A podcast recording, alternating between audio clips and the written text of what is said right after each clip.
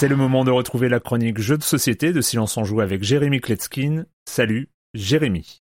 Salut Erwan, cette semaine on va parler d'un jeu que j'avais zappé au moment de sa sortie, alors je vais vous expliquer pourquoi, hein. c'était intentionnel, mais depuis on me l'a recommandé plusieurs fois, alors j'ai décidé de l'acheter, de prendre le temps d'y jouer et de vous en parler aujourd'hui. Son nom Nidavellir il nous conte l'histoire épique du royaume des naines et des nains qui vivaient en paix depuis des millénaires et qui voit revenir Fafnir, le père des dragons, qui n'a qu'une chose en tête, qui veut tout piller, tout péter, tout calciner. Nous sommes donc des chefs de guerre respectés qui sillonnons les tavernes du royaume pour lever une armée. Je vais commencer par vous dire ce qui m'a fait passer mon chemin la première fois que j'ai eu la boîte entre les mains et ensuite vous expliquer pourquoi j'ai eu tort. Il y a plein de matériel, il y a plein de jetons différents avec des formes différentes et des couleurs différentes, il y a des cartes uniques avec plein de textes dessus et vous commencez à me connaître, j'ai les oreilles acérées et le nez vif quand je vois 45 minutes inscrits sur la boîte, je me dis que là il y a une entourloupe. Et comme on choisit souvent un jeu en fonction du temps disponible de chacun, là le jeu se joue en plus jusqu'à 5 joueurs, je n'y croyais pas du tout. C'est bien de se retrouver pour jouer au jeu de plateau, tout ça, mais quand il y en a un ou deux qui stressent, qui regardent leur monde, qui font des choix qui sont pas vraiment ceux qu'ils auraient fait s'ils avaient un peu plus de temps ou quand ils doivent partir en plein milieu. Tous les amateurs connaissent ça et moi je dis que c'est la faute des éditeurs qui devraient être plus clairs. Au début de la partie, on va recevoir des pièces d'or qui ont des valeurs respectives de 0, 2, 3, 4 et 5. Au centre de la table, il y a des tavernes qui accueillent des combattants et on va miser face cachée nos pièces d'or devant chaque taverne pour ensuite les révéler. Ceux qui auront la valeur la plus élevée pourront choisir en premier le combattant qui va rejoindre leur armée. Il y a plein de classes de combattants, des guerriers, des chasseurs, des mineurs, des forgerons, des explorateurs qui ont chacun leur système de calcul. Ils appellent ça des points de bravoure, c'est ce que chaque classe va ajouter en puissance à votre armée. Pendant la partie, on pourra upgrader ses pièces d'or, euh, changer l'ordre des tours. Et puis il y a plus d'une vingtaine de cartes héroïnes et héros uniques qu'on pourra recruter une fois qu'on aura le représentant de chacune de cinq classes qui rejoindront notre armée. Et donc on est toujours dans ce dilemme, est-ce qu'on va se renforcer sur une ou deux classes ou partir plutôt dans la diversité afin de profiter des pouvoirs de plusieurs héros? Et les tours se révèlent très rapides, il y a très peu de temps mort et quand il y en a, bah, on prend le temps de lire les héros, de s'intéresser, développer sa stratégie éventuellement. Mais il n'est pas bloquant de pas tout connaître, on pourra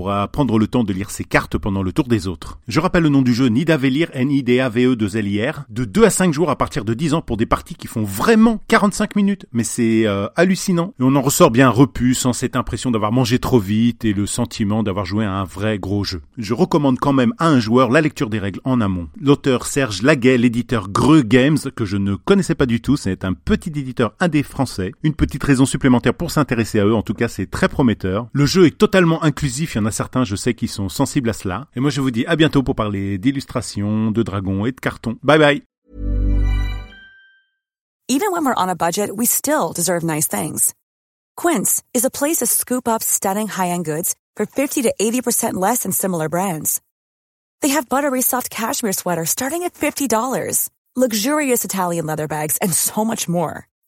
Plus, Quince only works with factories that use safe, ethical, and responsible manufacturing. Get the high-end goods you'll love without the high price tag with Quince. Go to quince.com slash style for free shipping and 365-day returns.